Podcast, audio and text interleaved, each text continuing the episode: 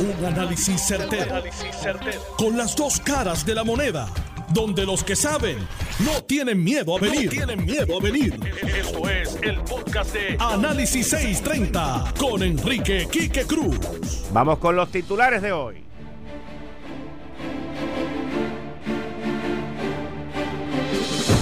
Siguen, siguen, siguen los desastres en la isla.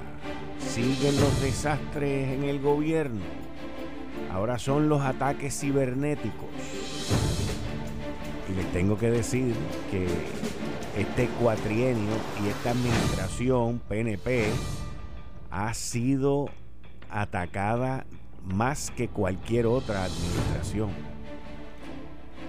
Y es una de las administraciones que implantó lo que se conoce como un CIO, el Chief Information Officer. Qué desastre, señores, qué desastre.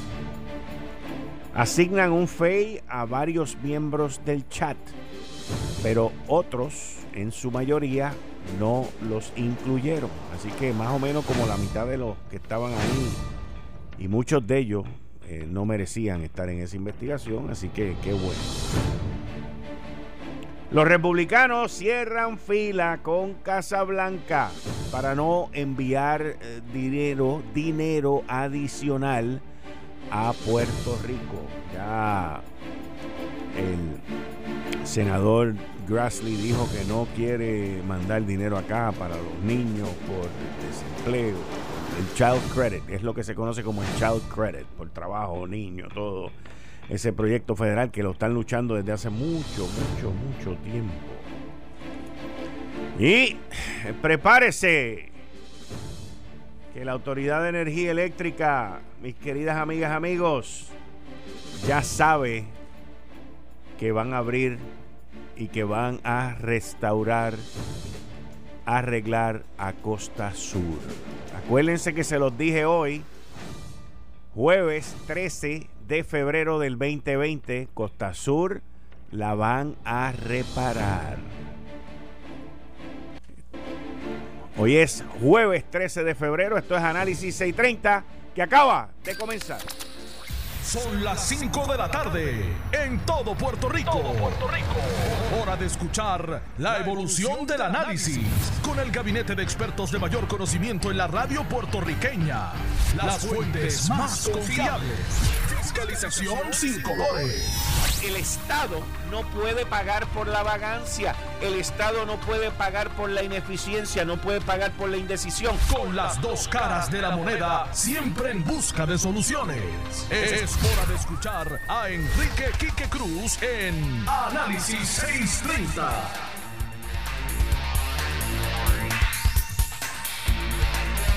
5 y 3 de la tarde de hoy, Jueves 13 de febrero del 2020, tú estás escuchando Análisis 630, yo soy Enrique Quique Cruz y estoy aquí de lunes a viernes de 5 a 7. Y si estás en el área metro, me escuchas a través del 94.3 FM, la banda FM, que se oye espectacular. Miren, escuchen esto. 9 de marzo del 2017 hackean los sistemas de Hacienda. ¿Se acuerdan? Que los tuvieron hackeados y los tuvieron cerrados y le estuvieron pidiendo una recompensa y el FBI tuvo que intervenir y tuvo, estuvo varios días ese revolú. Eso fue el 9 de marzo del 2017. Es interesante, les voy a explicar más adelante por qué. Eso de Hacienda. El 19 de marzo del 2018 hackean los sistemas de la Autoridad de Energía Eléctrica. Hasta la cuenta de Twitter se la han hackeado. Y el 23 de enero del 2019 el sistema de retiro es hackeado. Sacan información de Autoridad de Carretera, de Turismo y de Pritco. Por lo menos que sepamos hasta ahora. Ahora, ¿qué pasa? Que es interesante, ahora cuando estaba viendo eso del 9 de marzo del 2017, que hackearon los sistemas de Hacienda, me acordé de unos reportajes que salieron en todos los periódicos de la isla y que los analizamos aquí, de que cuando la administración del renunciante Roselló entró al poder, una de las cosas que hicieron en Hacienda fue examinar todos los contratos de computadoras y de sistemas que habían allí y de cancelar muchos de ellos y de traer a estos delfines contratistas que entraron ahí. Y cuando veo eso del 9 de marzo del 2017, me pregunto yo si todos los cambios con los contratos que han habido en esta administración, desde que Luis Arocho fue nombrado en aquel momento el CIO y luego salió del gobierno abruptamente, y luego una compañía en el 2018 se llevó una subasta que ha sido de las subastas más caras, donde el más caro ganó en el Departamento de Educación.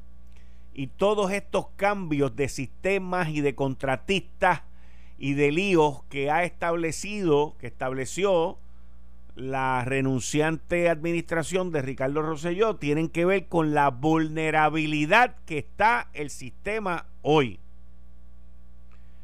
Porque estamos hablando de varios ataques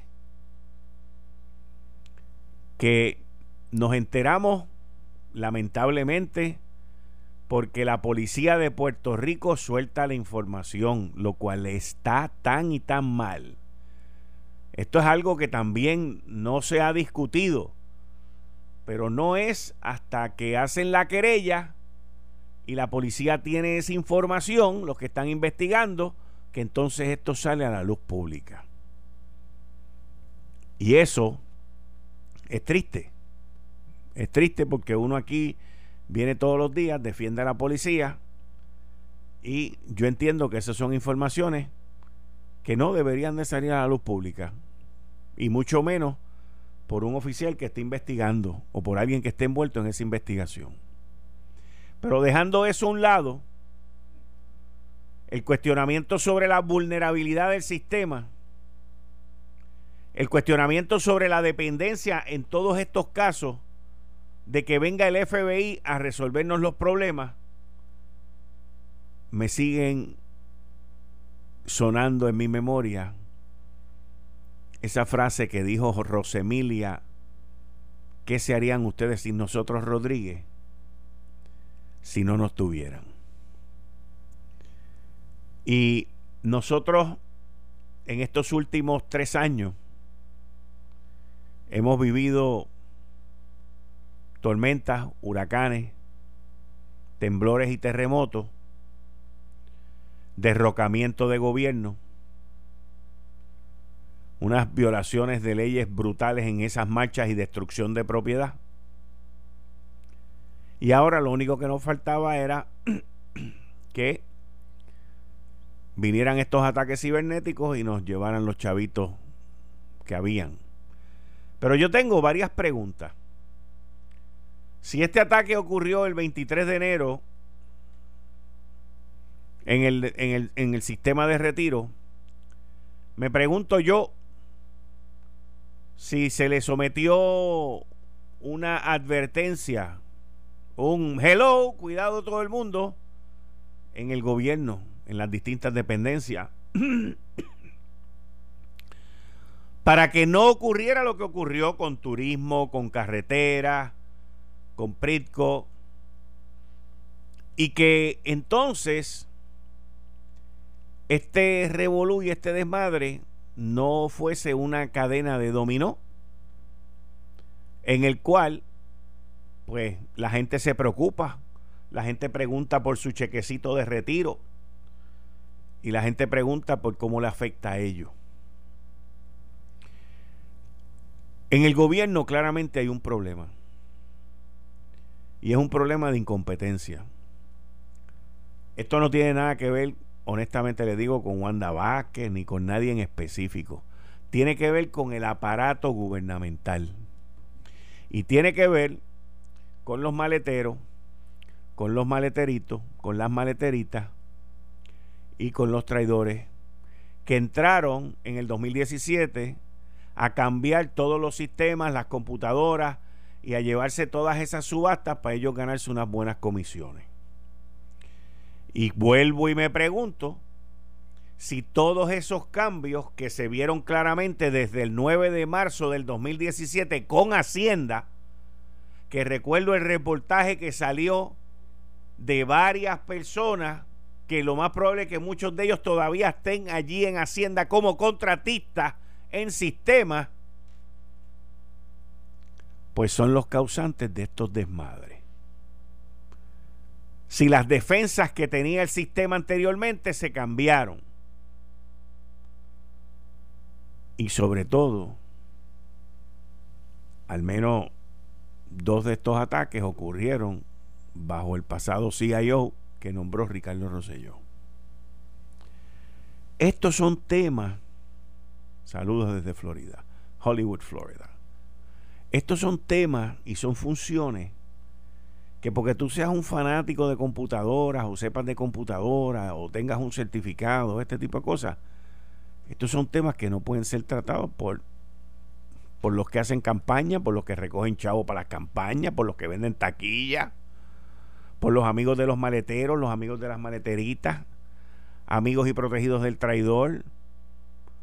Estos son temas que necesitamos gente profesional, preparada y apta para llevar a cabo esas funciones. Porque la cantidad de información que hay ahí, números de seguro social, o sea, you name it. Ustedes saben la cantidad de información sensitiva que hay. Y cuando yo estaba leyendo todos estos artículos, preparándome para el programa, me, me acordé de, y esa entrevista me imagino que debe estar por ahí, en el 2011, yo entrevisté al secretario del Army, que me lo trajo el general Santoni para entrevistarlo, el secretario del Army, el señor Joseph Westphal. Era el secretario del Army que estaba en visita en Puerto Rico, fue a 2010-2011. Tuve la oportunidad de entrevistarlo en las oficinas de la Guardia Nacional en Puerto Tierra y en San Juan. Y, mi, y una de mis primeras preguntas fue cómo van a ser los ejércitos del futuro, los soldados del futuro. Y su contestación fue eh, una aventura escalofriante de lo que estamos viviendo hoy, casi una década después. Su contestación fue, las guerras no van a ser como lo que tú veías antes, Enrique. Las guerras entre las naciones van a ser guerras cibernéticas. Me decía, mi, mi, mi principal preocupación, y me levanto todas las mañanas preocupado de que yo recibo una llamada de Los Ángeles, en, en algún county, en algún pueblo allí, en algún municipio, en alguna ciudad, en donde la gente se levanta y cuando vayan a chequear su cuenta de banco todo esté vacío, no haya dinero. El que nos apaguen el sistema, un sistema de luz, el que nos apaguen el sistema de agua, en fin, ataque cibernético. Y yo en aquel momento, para mí el tema era muy nuevo, y él me lo explicó, y según han ido pasando los años, he ido entendiendo la vulnerabilidad, la vulnerabilidad de todos nosotros. Se dice, se dice por ahí por la calle, que en el futuro, inclusive nuestros teléfonos pueden ser atacados cibernéticamente y que recibamos una nota de alguien que diga, pues si me das mil dólares, si me das dos mil dólares, yo te devuelvo el acceso a tu teléfono. Eso es lo que se rumora. Yo a mí nunca me ha ocurrido y no he escuchado de nadie que le haya sucedido tampoco. Pero la compañía que tú tienes de teléfono, no solamente de móvil, pero del aparato del teléfono, pues todas ellas tienen sus sistemas de protección. Vuelvo y me tengo que preguntar, un gobierno tan grande un gobierno que está atrasado tecnológicamente y que se está poniendo al día, un gobierno en el que debería de tener todos los controles, porque han habido ciudades inclusive pequeñitas que han atacado sus sistemas y han pedido, han habido hospitales, han habido compañías privadas que luego le piden una recompensa para entregarle su sistema y que ellos vuelvan a recuperar la información que tenían ahí. Y entonces, no importa en la situación en que Puerto Rico esté económicamente, para esas cosas siempre hay dinero y hay los recursos. Ahorita yo me imagino que va a salir alguien y le va a echar la culpa a la Junta de Supervisión Fiscal. Y van a decir que la razón por la cual que la razón por la cual esto ocurre es porque no tienen suficiente dinero. Porque esa es la, esa es la excusa favorita, echarle la culpa a la Junta de Supervisión Fiscal. Estos ataques se conocen como ransomware.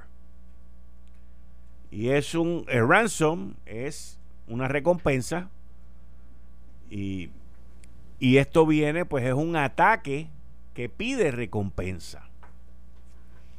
Algo muy común en los días de la tecnología que estamos viviendo. Pero ya Puerto Rico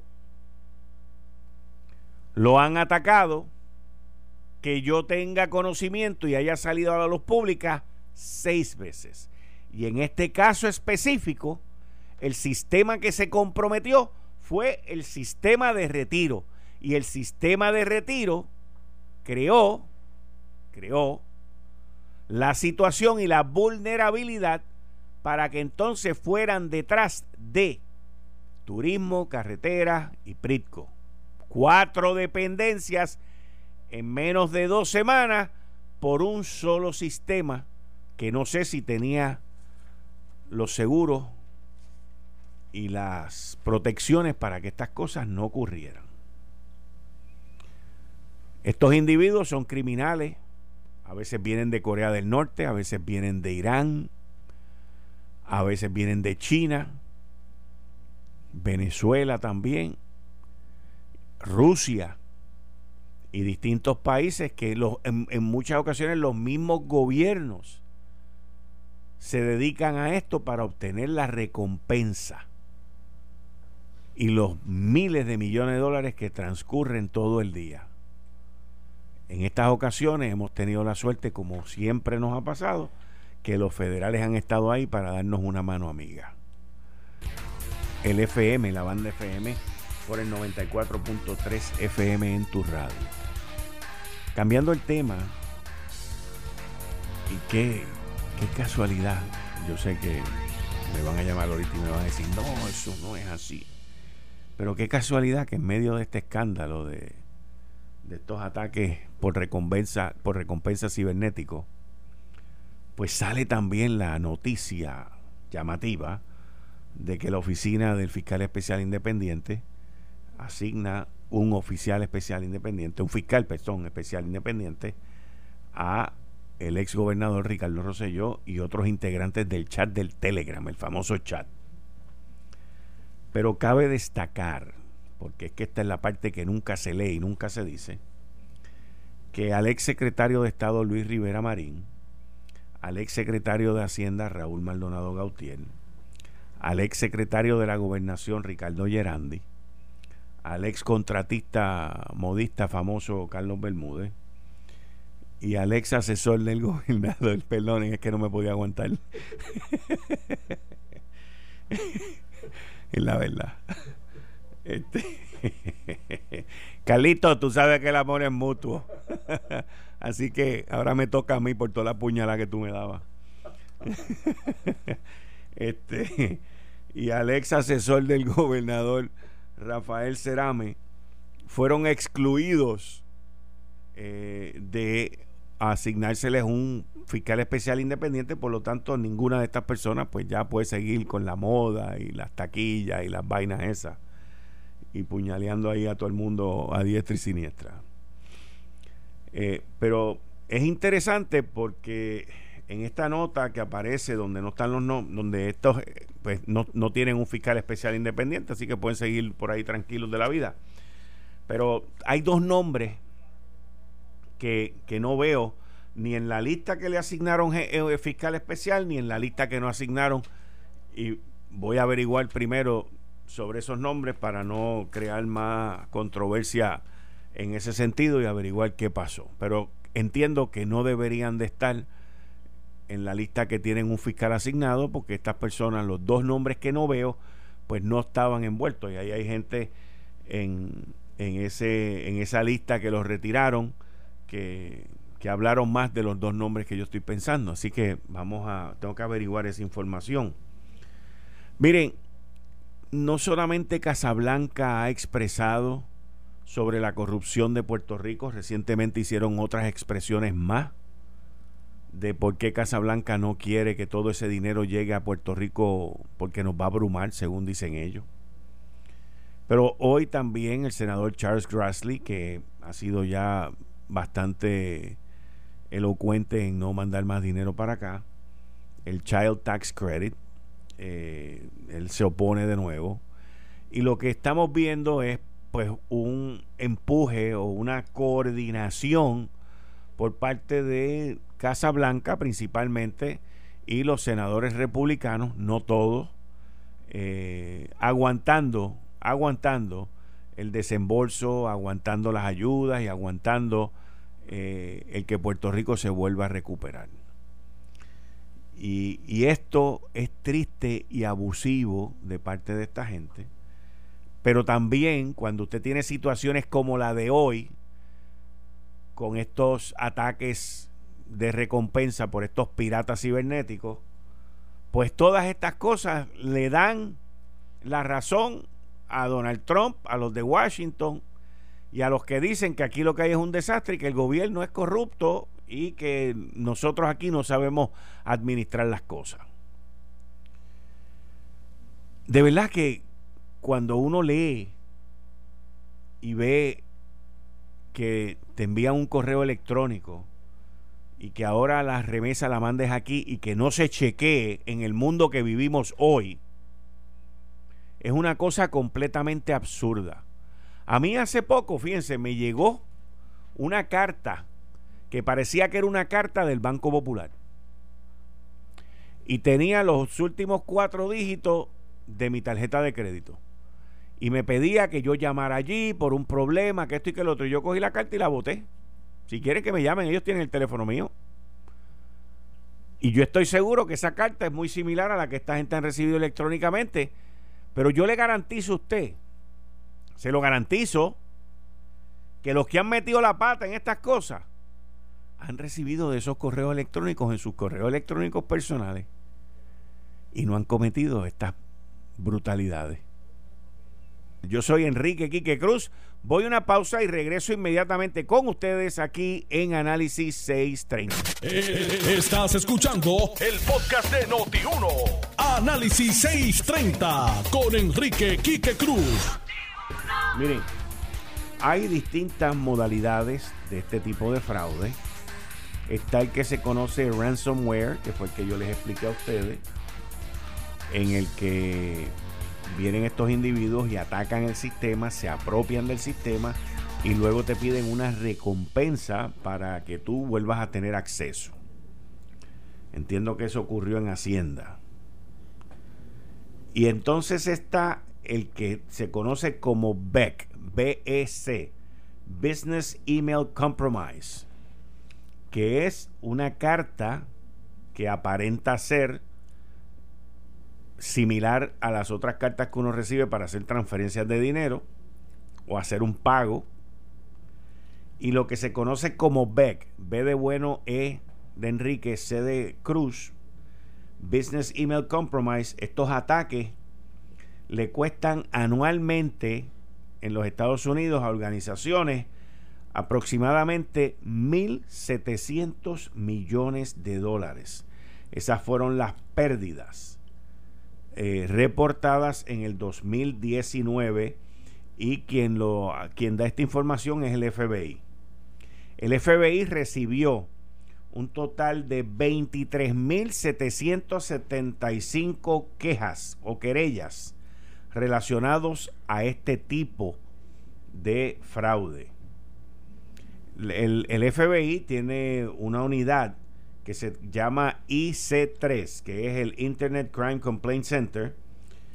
Y esta semana eh, ellos este, dieron la información, el reporte de los crímenes que se cometieron en el Internet en el 2019. Estos patrones que continúan creciendo alrededor del mundo y en los Estados Unidos, en el 2019 esta unidad del FBI recibió un total, esto es de todas las querellas, de todas las querellas, de 467.361 querellas que le costaron a organizaciones y negocios 3.500 millones, un aumento de 800 millones en comparación con el 2018. El total de pérdidas en el 2018 fueron 2.700 millones. La querella que más se reporta es la que ocurrió aquí en Puerto Rico que le llaman phishing, pero en vez de con F, con PH. Phishing y ataques similares que son hasta inclusive extorsiones.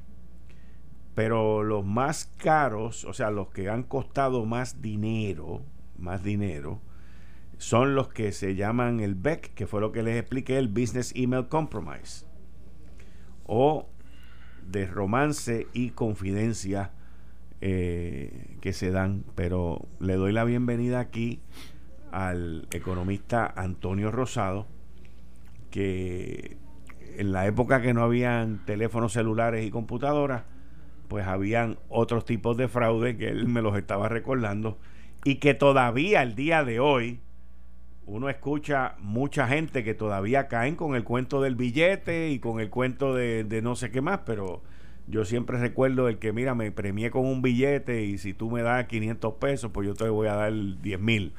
Bienvenido, economista Antonio Rosado. Buenas tardes, Quique. Un saludo cordial a todos nuestros radioescuchas. Una vez más aquí para discutir los temas de interés relacionados con las maravillas que ocurren en Puerto Rico. Yo te digo que ¿Cómo, cómo tú ves eso? O sea, ¿cómo, ¿cómo, tú ves esta situación que comenzó en este caso por retiro y que comprometió los sistemas, no los sistemas, pero comprometió los correos electrónicos de turismo, eh, PRITCO y la autoridad de carreteras sobre los pagos de pensiones que esas dependencias gubernamentales hacen?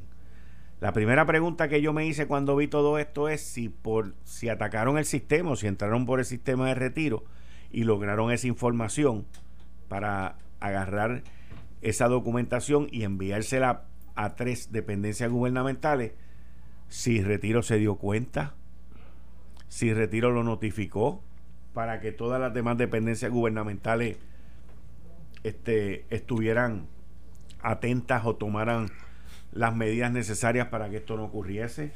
Todas esas preguntas me estoy haciendo. La primera pregunta que hay que hacerse es, ¿qué información sacaron de retiro? ¿Qué pueden sacar? El número de seguro social, la dirección, el teléfono de los que reciben las pensiones, pero eso no da acceso a nada. Eso le da acceso a robar la identidad. Eso puede ser otro proyecto, pero esos proyectos de más largo plazo. Primero, que, que puedan convertir eso en una información que puedan utilizar para coger un préstamo que sea ilegal. Pero eso es bien difícil también que pase. Ha pasado. Ha pasado, pero típicamente cuando ocurren estas cosas de robo de identidad es porque hay cómplices. No porque se está haciendo la transacción de forma buena fide, porque todo el mundo hace tiene su, su, forma de verificar qué está pasando. Yo trabajaba en banco. Yo hacía transacciones de 300 millones, de 500 millones. Comprando bonos federales en Estados Unidos. Y la información que había era la información que estaba verificada, no tan solo por mí, sino que había la gente de contabilidad verificando, todo el mundo. Y cuando llegaba la orden de hacer la transacción por fin, había pasado por tres o cuatro manos ya para verificar que exactamente era la, la transacción, la dirección correcta y era algo bona fide. Y que estaba después con una respuesta de la confirmación de la transacción. O sea que todo no es accidental. Esto es un proceso que tiene que estar protegido porque estamos brigando con dinero. Pero cuando tú entras a la cuenta de retiro, tú lo que entras es un listado de nombres. ¿De dónde vas a sacar dinero ahí? Ahí no hay dinero.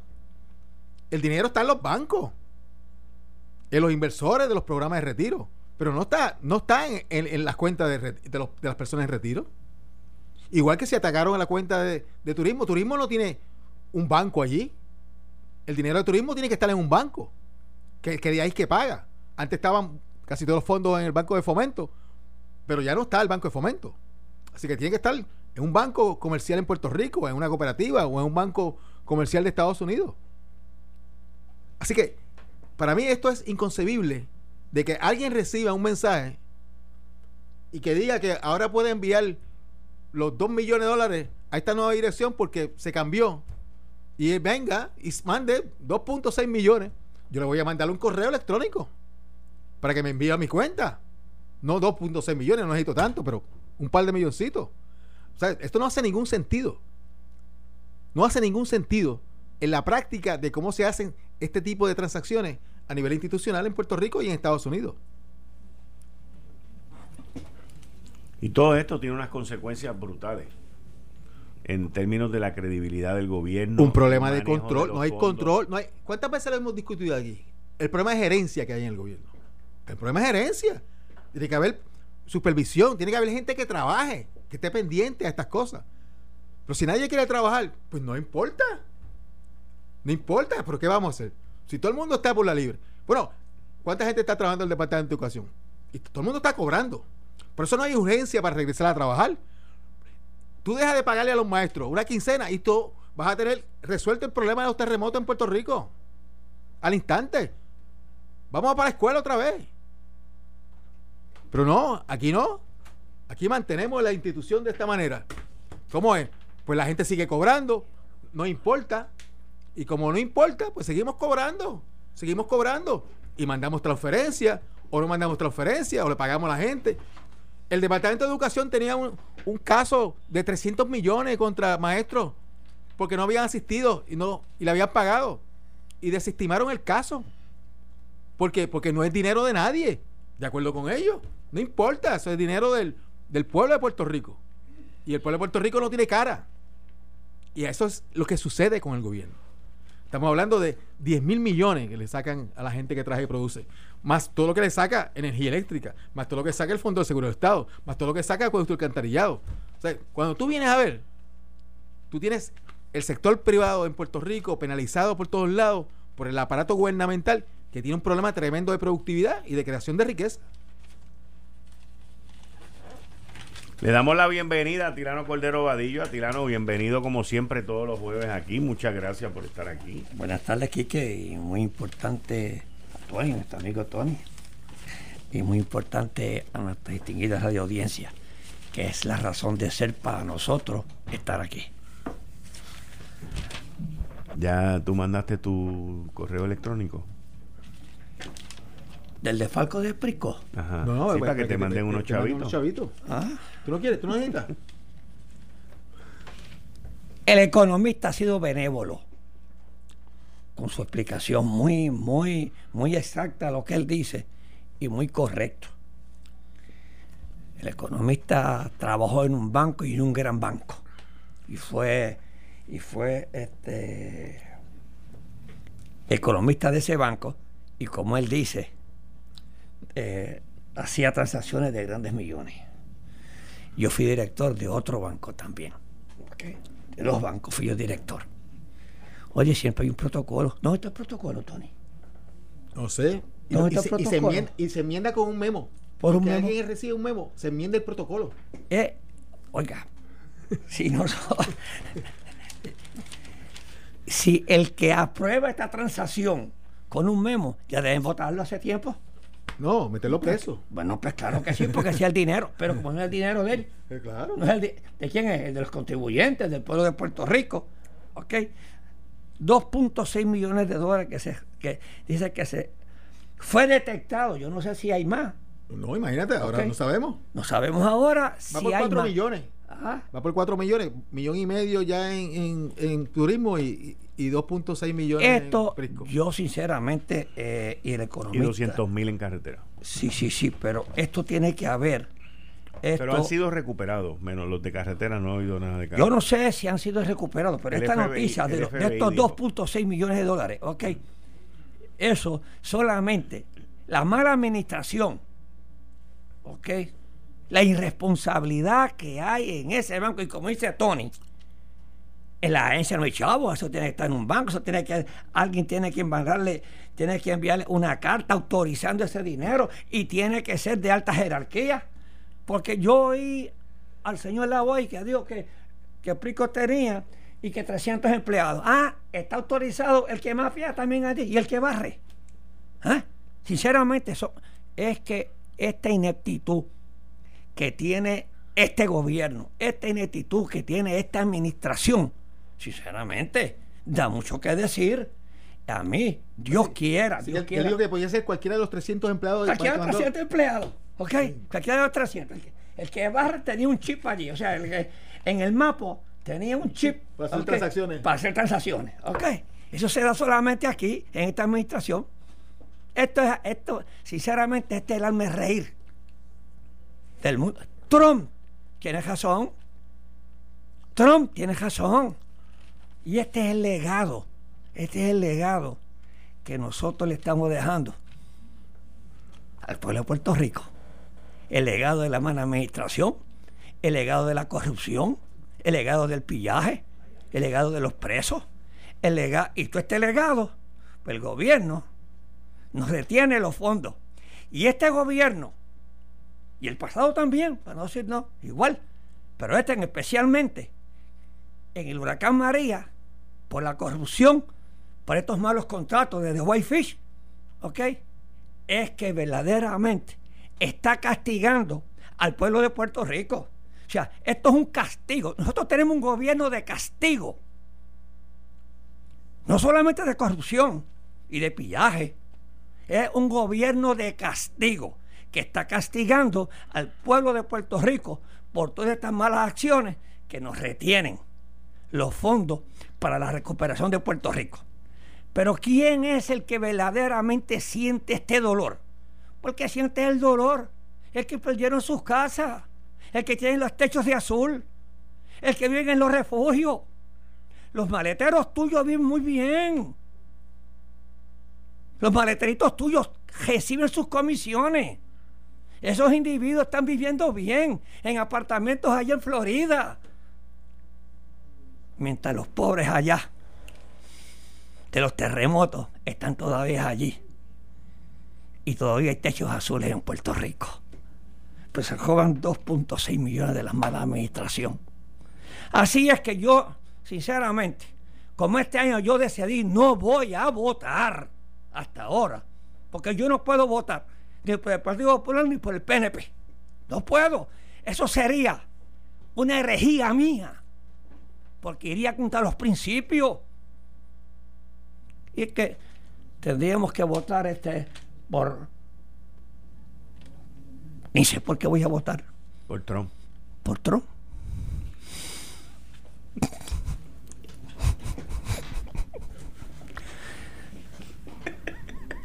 Por Trump. Es para romper el. hielo, hielo. Pérez, bajo Pérez hielo, mi inspiración, me compite la inspiración. Ah, ah, Es verdad que tú tienes técnica. Cuando están atacando el PNP, tú tienes técnica para interrumpirme ¿ah? y quitarme por Trump. Tú te quedaste con una pausa así, ¿no? Dijiste, Claro. "Ah, pues yo hice un rellenito porque esto, pues- aquí hay que mantener el sonido El fluido. sonido, el sonido fluido. Pero, Eso- eso me pasó en una chicos, presentación. esto, el sinceramente. todo el mundo está bien atento. Me enseñó el Pero- Trump y se, se- se convirtió en una alga- algarabía. Sí. Pero yo no encuentro que, que, que- que esta noticia, yo aquí tiene que venir el FBI de verdad. No, ya está. Sí, sí, sí, pero, pero, Y pero tú quieres que sepa que tú quieres saber una cosa, el director del FBI, el director estaba hoy en Puerto Rico el que estaba antes, Douglas Leff. No, no, el no, director no, no. inaugurando la oficina nueva. inaugurando la oficina nueva. Hoy hubo un compound aquí grande del FBI inaugurando el edificio nuevo. Y estaba la plana mayor del FBI en Puerto Rico. Oye, pero Fíjate cómo resolvieron esto más rápido que los rápidos. Estaba toda la plana mayor del FBI de Estados Unidos aquí en Puerto Rico. yo, yo espero que las manifestaciones, que esto se investigue, que, que el FBI, aquí tiene que ser el FBI, porque esto es federal. Porque yo no confío en unas investigaciones aquí de, de tal profundidad. Pero yo, sinceramente, viéndolo así tan frío y conociendo que tú tienes que tener un protocolo, un sistema para dar un pago. Oye, y, y, Y a mí me gusta eh, que usan la palabra divisa, unta. Esa palabra eh, no, no- no se usa aquí mucho. No. eso no se usa. Eso, eso tiene que ser para otro país. Claro. Eso, oye, eso debe ser para otro país. Entonces, cuando tú, en los bancos, usamos divisas, no es el cambio interno, Eh, es internacional. Son libras, oye, son libras, eh, eso pues, es- Esto no es. aquí, ese vocabulario no es interno, ¿sabes? Ese vocabulario es que se está pasando a otros países ese dinero. Sí. Así es que tiene que ser una combinación. Eso no puede ser así tan fácil. Eso tiene que ser una combinación. Sí, sí. Y eso, y eso lo permite la, mana- la, mana- la mala administración, que no tienen controles, que no tienen responsabilidad, y que no le importa un divino. Eso es, es lo que permite. Pero mira, 2.6 millones de dólares. Es nada. Es nada. Con la, con la cartera que vendieron del Banco de Desarrollo de 800 millones de dólares. 900, 900. 900 millones de dólares. Eran 800 y pico. Bien, Sí, está sí. poner 900. En, en 90 millones. Pues, eso, eh, eso es nada. Eso es nada de corrupción y eso es nada de, de, de- de robo. ¿Ok? Eso es nada. Con el desfalco que hubieron en el Banco de Fomento, Tony, que nunca se supo, nunca, nunca publicaron un estado por qué se fue el Banco de Fomento, ni cuáles eran los préstamos malos, ni los préstamos incobrables, nunca se supo de eso. No, no, no. Y, y eso, eso en cualquier, oye, en cualquier banco privado, tienen que decirlo, tienen que informarlo. ¿Cuáles fueron las los préstamos que causaron las pérdidas? cuáles fueron los préstamos que causó la... Y en Puerto Rico, en Puerto Rico defraudaron el Banco de Fomento, se llevaron 900 millones en una cartera del Banco de Desarrollo y nadie sabe quién se los llevó. Nadie sabe quién tenía un préstamo allí. Solamente uno se supo. Uno, uno, porque era el director. El presidente, bendito. Cogieron el más chiquito. Solamente ese préstamo. Pero, ¿por qué no publican? ¿Por qué no me publican a mí el listado de los acreedores por lo cual se fue, que no pagaron el Banco de Desarrollo y el Banco de Fomento? ¿Por qué? ¿Por qué lo tienen escondido? ¿Quién prohíbe eso? Nadie prohíbe eso. Lo único que lo prohíbe es que hay gente de los dos partidos, donantes de los dos partidos, yo estoy seguro. Eso es lo único que lo prohíbe. Los corruptos es lo que lo prohíbe. Esto fue el podcast de Notiuno. Análisis 630 con Enrique Quique Cruz. Dale play a tu podcast favorito a través de Apple Podcasts, Spotify, Google Podcasts, Stitcher y notiuno.com.